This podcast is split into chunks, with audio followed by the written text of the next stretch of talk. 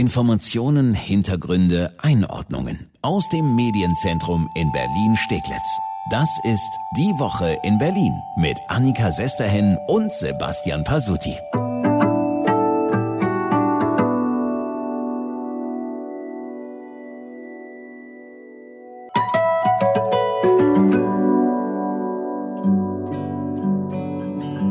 Verstehst du denn nicht? Ich möchte, dass du runtergehst. Ich möchte, dass du runtergehst. Recht höflich ist er noch geblieben, der Polizist, der mit seinen Kollegen letzte Woche das Reichstagsgebäude beschützt hat. Und damit erstmal Hallo und herzlich willkommen zu unserem neuen Podcast Die Woche in Berlin. Wir fassen wie jede Woche wieder für Sie zusammen, welche Themen Berlin aktuell bewegen. Ja, den Polizisten, den wir gerade gehört haben, der hat inzwischen, kann man glaube ich sagen, weltweite Berühmtheit erlangt. Auch durch Videos, die ihn da vor dem Eingang des Reichstags ohne Helm zeigen, das ist er. Und wie er gemeinsam mit einer Handvoll Kollegen verhindert hat, dass hunderte Demonstranten da das Gebäude stürmen. Der Mann heißt Carsten Bonak und wir haben mit ihm gesprochen. Wir haben ihn gefragt, wie hat er sich gefühlt, als plötzlich 300, wenn nicht sogar 400 Leute auf ihn zugestürmt kamen auf den Stufen des Reichstagsgebäudes. Es ist unbehaglich gewesen. Es äh, war ich sag's mal so salopp, ein Mob, der dort äh, oben auf dem Portal stand und die definitiv in den Reichstag wollten. Also es ist nicht so, dass man jetzt sagen kann, naja, die haben da mal ein bisschen die Treppe betreten, um da ein paar Fotos zu machen. Man hat ganz klar gesehen, die wollen da rein und das galt es zu verhindern. Ja, dann stirbt da so eine Meute auf einen zu. Was denkt man in so einem Moment? Also mir ist durch den Kopf gegangen als erstes, was passiert, wenn die jetzt hier reinkommen? 1918 hat äh, Philipp Scheidemann an dem Balkon die Republik ausgerufen. Und wenn man sich jetzt mal überlegt, wenn da ein Mob in diesen Reichstag eindringt und vielleicht auf demselben Balkon irgendwelche Nazi-Flaggen oder Reichskriegsflaggen zeigen, also ich will es gar nicht weiter aussprechen. Das galtet einfach zu verhindern. Es kann nicht sein bei allem Respekt vor Demonstrationsfreiheit und vor Meinungskundtun, aber nicht so. Nicht so, das geht so nicht. Ja, jetzt konnten wir schon vor dem letzten Samstag im Netz lesen, dass da ein Sturm aufs Reichstagsgebäude geplant ist. Aber für Carsten Bohner kam das dann doch überraschend. Es kam wirklich absolut überraschend. Für uns am Ort selber gab es keinen Hinweis jetzt äh, explizit, wo man jetzt sagen könnte, naja, schon seit einer halben Stunde reden die von Erstürmung des Reichstages. Das war nicht der Fall und äh, somit war wirklich eine Situation, mit der wir so nicht gerechnet haben. Häufig diskutiert wird auch, wer waren eigentlich diese Menschen da am Reichstag? Auch danach haben wir Carsten Bonack gefragt. Also es ist ganz unterschiedlich gewesen. Es waren Familien am Ort, mit Kindern am Ort. Es gab ganz viele positive Resonanz aus der Bevölkerung, die uns Blumen, die uns Rosen geschenkt haben, die gesagt haben, danke, dass ihr da seid, dass ihr uns hier beschützt. Das ist die eine Seite der äh, Medaille. Die zweite Seite, und das ist die bittere Seite, es gibt Menschen, die dort mit Reichskriegsflaggen aufgetaucht sind, die nur Hass gegenüber diesem Staat geäußert haben, die rief Scheißbullen, verpisst euch, haut ab. Also da wurde die Polizei letztendlich wieder zum Feindbild gemacht und das ist nicht in Ordnung. Carsten Bonack hatte es aber ja versucht. Er hatte schon vor der Eskalation mit den Veranstaltern zumindest diskutiert. Ich habe diverse Gespräche geführt äh, mit Teilnehmenden der äh, Versammlung, unter anderem auch mit dem Versammlungsleiter beziehungsweise einem der Versammlungsleiter. Es waren ja mehrere und wollte einfach mal auch mal die Meinung dieser Menschen hören. Und mir war aber nach ganz kurzer Diskussion schon ganz klar, man kann mit diesen Menschen keine Diskussion führen. Jedenfalls keine Diskussion, die auf sachlicher Ebene ist. Carsten Bonack, ein Polizist, der sich jetzt auf jeden Fall in seinen Lebenslauf schreiben kann. Ich habe erfolgreich das Reichstagsgebäude beschützt. Definitiv ein Held.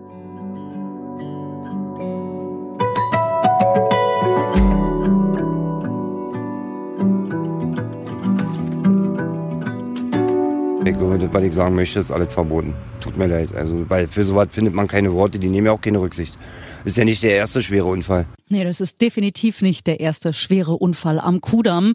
Da hat Anwohner Thomas absolut recht. Und diese Woche ist es eben leider wieder passiert. Und es war wieder ein Unfall verursacht durch einen Raser. Ja, Montagabend war es in den Cafés Höhe Schaubühne. Da saßen noch etliche Menschen und von da konnten sie die Chose beobachten, die da eigentlich jeden Tag auf dem Kudamm abgeht. Rauf, runter rasen die halbstarken Macker da in dicken Karren. lassen die Motoren aufheulen und liefern sich Rennen. Ja, das alleine ist schon zum Kotzen, wenn du mich fragst. Diesmal war es aber eben noch viel mehr. Diesmal ist die ganze Sache fast tödlich ausgegangen. Ja, bisher stellt sich die Lage so dar, ein BMW soll sich da abends ein Rennen geliefert haben, vermutlich mit mehreren anderen Autos. Laut Zeugen mit zweien. Höhe Schaubühne rammt der BMW dann einen Ford, darin eine Mutter und ihr Kind, sagte uns Polizeisprecher Martin Halweg. Die beiden Insassen, die Mutter und die Tochter, wurden durch den Verkehrsunfall schwer verletzt. Die 45-Jährige musste am Ort noch reanimiert werden, bevor sie in ein Krankenhaus transportiert werden konnte. Ja, durch den Unfall hatte sich ihr Auto überschlagen. Besucher dieser umliegenden Cafés halfen dann sogar noch den Ford wieder auf die Reifen zu stellen. Und der Unfall BMW, den haben die Raser stehen gelassen und sind wahrscheinlich zu Fuß abgehauen, sagt der Polizeisprecher. Das Fahrzeug wurde sichergestellt, auch zur Feststellung von Beweismitteln. Also zum Beispiel wurden Fingerabdrücke gesichert, es werden DNS-Spuren gesichert. Wir überprüfen zum Beispiel auch die Sitzeinstellung des Fahrzeuges, um festzustellen, hat dort ein größerer oder sogar kleinerer Mensch hinter dem Steuer gesessen. Da können wir wirklich nur hoffen, dass Sie diese Raser erwischen. Da drohen bis zu zwei Jahre Haft. Wäre jemand durch ihre bekloppte Raserei wirklich gestorben, dann wären es zehn Jahre Haft. Die Strafen, die waren ja nach dem Raserunfall am Townziehen noch verschärft worden. Aber wie wir jetzt sehen, gebracht hat es irgendwie doch leider wenig. Ne? Ja, von Abschreckung durch Strafen können wir da nicht sprechen. Deshalb kommen jetzt aus allen Ecken wieder Vorschläge, was da sonst getan werden kann, damit auf dem Kudamm nicht mehr wie blöde gekachelt behandelt wird. Eine Idee kommt von äh, Charlottenburgs Bezirksbürgermeister, von Reinhard Naumann, der übrigens richtig sauer über diesen Unfall ist. Das ist kriminelle Energie, das sind Arschlöcher. Ich werde echt sauer, wenn ich merke, wie Leute hier unsere Regeln missachten und dann arglose Opfer zu schwerstem Schaden kommen. Einer seiner Vorschläge, damit sowas eben nicht nochmal passiert, er will moderne Blitzer an Kudamm und Town ziehen, also so stationäre Blitzer. Da hätte man zumindest dann schon mal Fotos von den Rasern. Ja, noch besser wäre es aber, wenn es gar nicht erst zu Rennen auf dem Kudamm kommt. Da hat der Unfall Unfallforscher Siegfried Brockmann einen relativ radikalen Vorschlag, sage ich mal. Der will Privatautos vom Kudamm verbannen. Da sollen nur noch Busse, Fahrräder und Lieferautos fahren dürfen. Der für Autorennen in Berlin zuständige Oberstaatsanwalt Winkelmann denkt noch über den Kudamm hinaus und schaut auch auf andere Raserstrecken. Mhm. Gibt ja ein paar hier in Berlin, zum. Beispiel die Heerstraße, ja. Da schlägt Winkelmann vor, lass uns doch einen Stufenführerschein machen. Was ist das? Da könnten Führerscheinanfänger nur Autos bis 100 PS mieten oder kaufen. Erst wenn sie erfahrener sind am Steuer, dann könnten sie auch schnellere Autos bekommen. Das finde ich richtig sinnvoll. Weil man fragt sich ja wirklich, ne, mit 18, 19, 20, wozu brauchst du so eine fette Karre, so ein dickes Auto? Es gibt allerdings leider ein Problem bei diesem Stufenführerschein. Die Idee ist ja gut, aber Berlin kann das nicht einfach so einführen und das einfach so entscheiden, denn das ist EU-Recht. Da müssten sich also erstmal alle EU-Mitglieder einigen und wir kennen das ja. Das kann leider richtig lange dauern.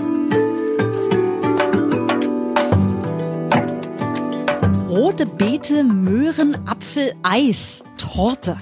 Klingt gar nicht so schlecht, oder? Ja, kann man mal machen. Siehst du, und schon hast du was mit einem Panda-Baby gemein. Denn die fanden diese Torte auch sehr lecker. Zum ersten Geburtstag der Berliner Pandas, Pitt und Paule, der Zwillinge, gab's im Panda-Pavillon im Berliner Zoo so eine Torte. Rote Beete, Möhren, Apfel, Eisporte in Form einer großen roten Eins. Ja, und nicht nur kulinarisch klingt das gut. Insgesamt muss ich sagen, Panda müsste man sein. 20 Stunden pennen die. Eine Stunde machen die dann vielleicht irgendwie Blödsinn und die restliche Zeit liegen die voll rum und fressen Bambus. Ja, wobei noch nicht wirklich Bambus. Die Panda-Zwillinge Pitt und Paule sind zwar inzwischen 30 Kilo schwer und ganz schöne Brummer, müssen wir sagen, aber dann doch auch noch Babys, hat uns Panda-Pfleger Corwin Schmohl gesagt. Noch trinken die beiden Muttermilch? Noch. Ein weiterer sehr großer und auch wichtiger Schritt ist jetzt natürlich noch die Umstellung auf die feste Nahrung. Also sie werden ja noch von der Meng Meng gesäugt, aber interessieren sich halt auch schon eine ganze Weile jetzt für den Bambus und knabbern auch schon so ein bisschen drauf rum und fressen auch teilweise schon so ein paar Blätter. Und das Ganze wird natürlich jetzt einfach immer mehr werden. Zwei bis viermal täglich werden die beiden gesäugt. Zusätzlich gibt's Milch aus der Flasche und alle fünf Tage heißt es anstellen zum Wiegen, denn die sollen schön kontinuierlich zunehmen. Zielgewicht, wenn sie dann dann ausgewachsen sind, sind so ungefähr 100 Kilo. Hm.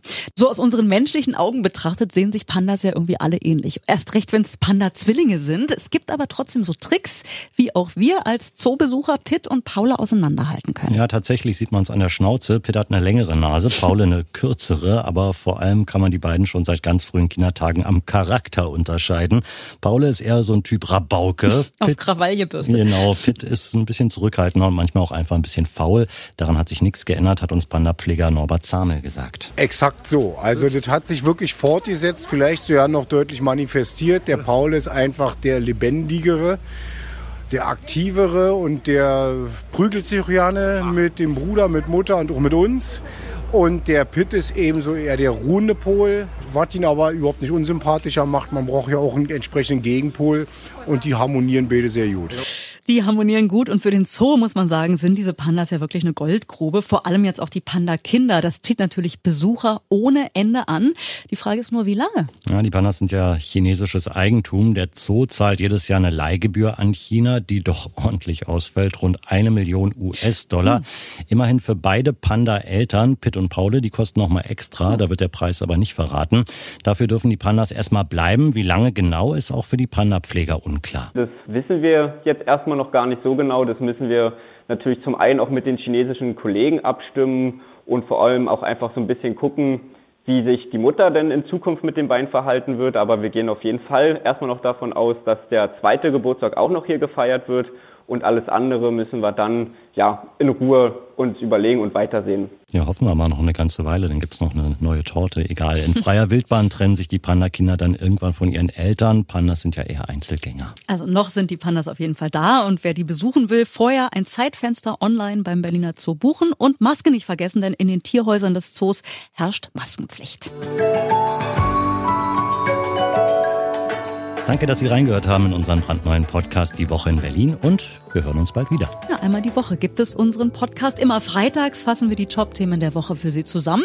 Finden Sie überall, wo es Podcasts gibt und auch auf berlinerrundfunk.de und erst2.de. Und klar, wir freuen uns auch, wenn Sie uns eine gute Bewertung dalassen bei iTunes oder Spotify. Ja, vielen Dank und bis dahin wünschen wir eine schöne Woche.